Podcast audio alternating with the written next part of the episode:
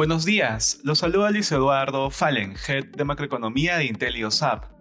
El día de hoy, martes 12 de octubre, los mercados exhiben rendimientos mixtos ante preocupaciones de una mayor inflación en un contexto de desaceleración económica a nivel global.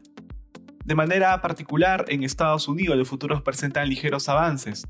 Las tasas de interés de largo plazo se mantienen estables durante la jornada, a pesar de los mayores precios del petróleo, los cuales continúan en máximo de más de 10 años.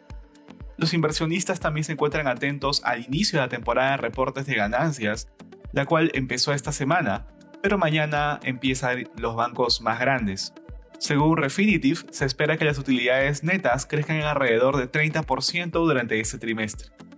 En la eurozona, las principales bolsas de la región presentan rendimientos mixtos ante los mayores precios de los commodities, los cuales podrían afectar las utilidades de las empresas. En este contexto, las empresas cíclicas fueron las más débiles durante la jornada. En el plano económico, en Alemania el sentimiento económico medido por el Instituto SIU cayó por quinto mes consecutivo. La persistente disrupción en la oferta en ciertos sectores manufactureros contribuyó con este menor optimismo. En Asia, los índices de la región culminaron con resultados negativos. El Hansen cayó debido principalmente a los retrocesos de las grandes empresas tecnológicas. El presidente Xi Jinping mencionó que escrutaría los vínculos entre las empresas financieras estatales y privadas con las compañías tecnológicas como Alibaba. Por su parte, el Nikkei japonés cerró a la baja ante las preocupaciones de mayores tasas de interés alrededor del mundo.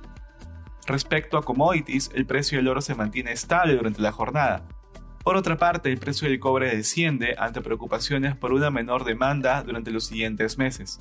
Finalmente, el precio del petróleo presenta ligeras pérdidas.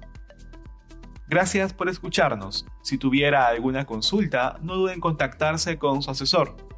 Y recuerde activar la campana en nuestro canal de Spotify para mantenerse actualizado sobre cada nuevo episodio.